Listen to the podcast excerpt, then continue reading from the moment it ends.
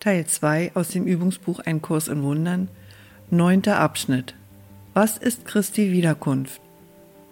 Die Wiederkunft Christi, die so sicher ist wie Gott, ist nur die Berichtigung von Fehlern und die Wiederkehr der geistigen Gesundheit.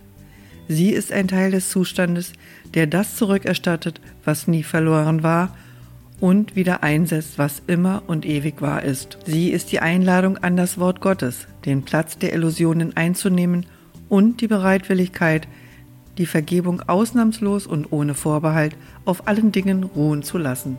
Es ist die alles einschließende Natur von Christi Wiederkunft, die es ihr erlaubt, die Welt zu umfangen und dich sicher zu bergen in ihrer sanften Ankunft, die alle Lebewesen mit dir umfasst.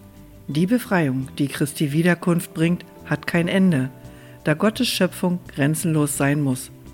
Die Vergebung leuchtet Christi Wiederkunft den Weg, weil sie auf alles als eins leuchtet, und so wird das Einssein endlich wiedererkannt.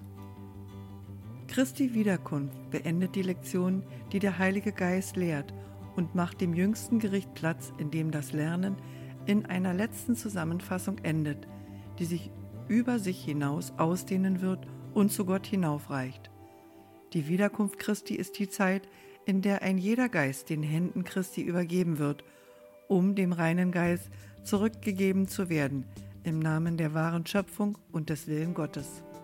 Christi Wiederkunft ist das eine Ereignis innerhalb der Zeit, das die Zeit selbst nicht beeinflussen kann, denn jeder, der jeher kam, um zu sterben oder noch kommen wird, oder jetzt gegenwärtig ist, wird gleichermaßen befreit von dem, was er gemacht hat.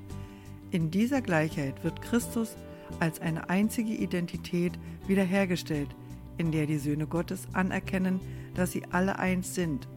Und Gott der Vater lächelt auf seinen Sohn, auf seine eine Schöpfung und seine einzige Freude.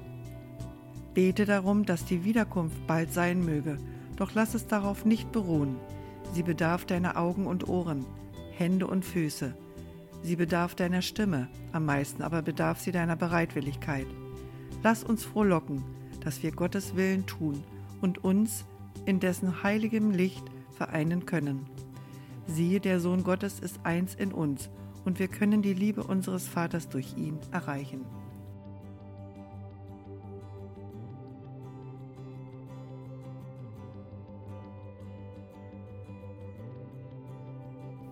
Lektion 301 aus dem Übungsbuch Ein Kurs in Wundern. Und Gott selbst wird alle Tränen abwischen. Vater, wenn ich nicht urteile, kann ich nicht weinen, noch kann ich Schmerz erleiden oder das Gefühl haben, ich sei verlassen oder werde in der Welt nicht gebraucht.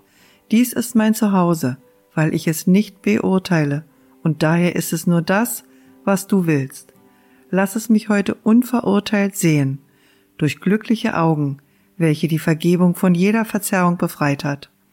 Lass mich deine Welt statt meiner sehen.